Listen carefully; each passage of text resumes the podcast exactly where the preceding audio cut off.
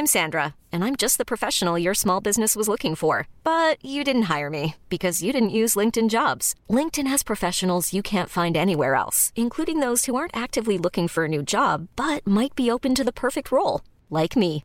In a given month, over 70% of LinkedIn users don't visit other leading job sites. So if you're not looking on LinkedIn, you'll miss out on great candidates like Sandra. Start hiring professionals like a professional. Post your free job on linkedin.com/achieve today.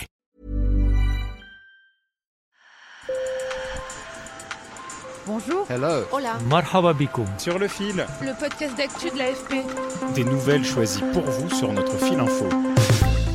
Le Venezuela a vu son économie se dégrader au cours des dix dernières années et les sanctions économiques internationales aggravent la crise et la misère. À Caracas, la capitale vénézuélienne tristement connue pour avoir le taux de criminalité le plus élevé du monde, les écoles sont contraintes de former leurs élèves à se protéger en cas de fusillade. Mes collègues Javier Tovar et Irsaïd Gomez ont assisté à un exercice de simulation dans un des quartiers les plus dangereux de Caracas. Sur le fil. Des détonations retentissent à l'extérieur de la salle de classe. Tous les enfants se jettent au sol et se couvrent la tête avec leurs mains. D'autres, en récréation, marchent accroupis en longeant un mur de la cour de cette école primaire et secondaire du bidonville de Pétaré, l'un des plus grands d'Amérique latine. Ce que vous entendez, ce ne sont pas de véritables coups de feu, mais de la tôle que des élèves frappent pendant une vingtaine de minutes. Un exercice de routine dont ils ont l'habitude.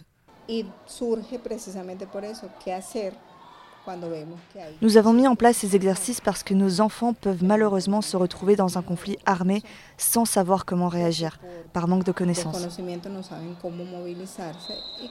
Ils peuvent être pris entre les balles et il est essentiel pour eux d'apprendre à réagir en cas de besoin. Yannette Maraima est la directrice de l'école Manuel Aguirre. Quelques jours avant cet exercice, une fusillade entre gangs à proximité de son école avait entraîné la suspension des cours. Et dans deux mois, un autre exercice de simulation aura lieu. Nous sommes une communauté vulnérable où la violence est notre pain quotidien. Tout comme nous enseignons à lire et à écrire, nous devons donner aux enfants des outils pour qu'ils puissent se protéger ici ou à la maison. À Pétaré, la violence entre bandes de trafiquants de drogue est tellement commune que les enfants savent distinguer le type d'arme en fonction de la détonation, ainsi que la distance approximative du coup de feu. Yvonne Gonzalez est la directrice d'une autre école du quartier, Jesus Maestro, et ces exercices sont très utiles selon elle. Des étudiants sont venus me voir et l'un d'eux m'a dit Ces derniers jours, quelqu'un m'a attrapé quand je marchais dans la rue.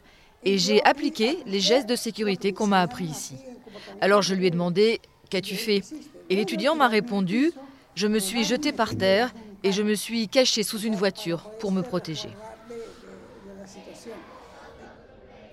En l'absence de statistiques officielles, l'Observatoire vénézuélien de la violence a recensé en 2022 à Pétaré un taux de 80 morts pour 100 000 habitants.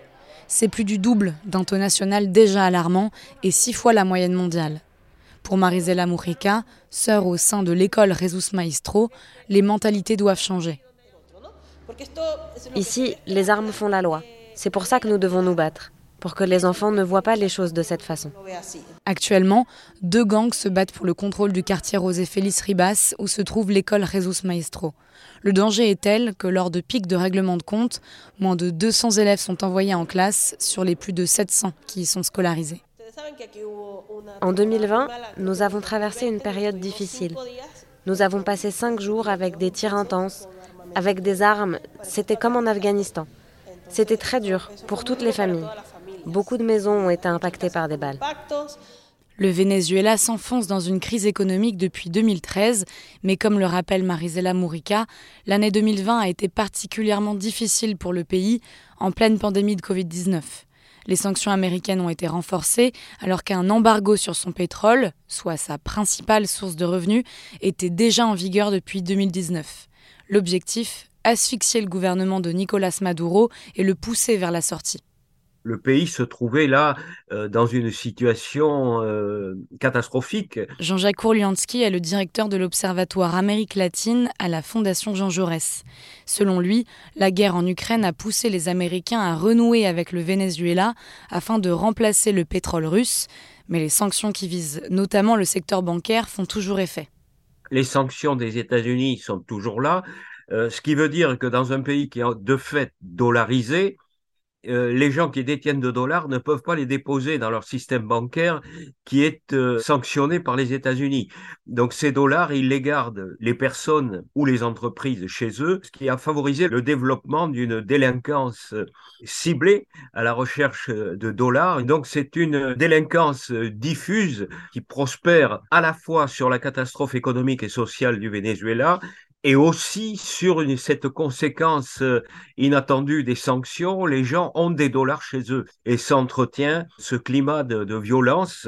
Un climat de violence qui entraîne aussi des rivalités entre bandes, comme dans le quartier de José Félix Ribas où se trouve l'école Rezus Maestro ils se disputent des territoires euh, dans des petits groupes. Euh, donc, euh, ce qui se passe dans certaines écoles n'est pas un programme du gouvernement, c'est une forme d'autodéfense spontanée imaginée par les enseignants. Et on constate d'ailleurs que ce type de réaction a été le même au Brésil ou au Mexique dans des situations équivalentes, sans aide de l'État, mais de façon assez spontanée. Comment protéger nos élèves? À Rio de Janeiro, au Brésil, ces exercices de simulation sont dispensés depuis 2009 dans plus de 1500 écoles qui sont situées dans des zones où sévissent des gangs ou des milices d'autodéfense.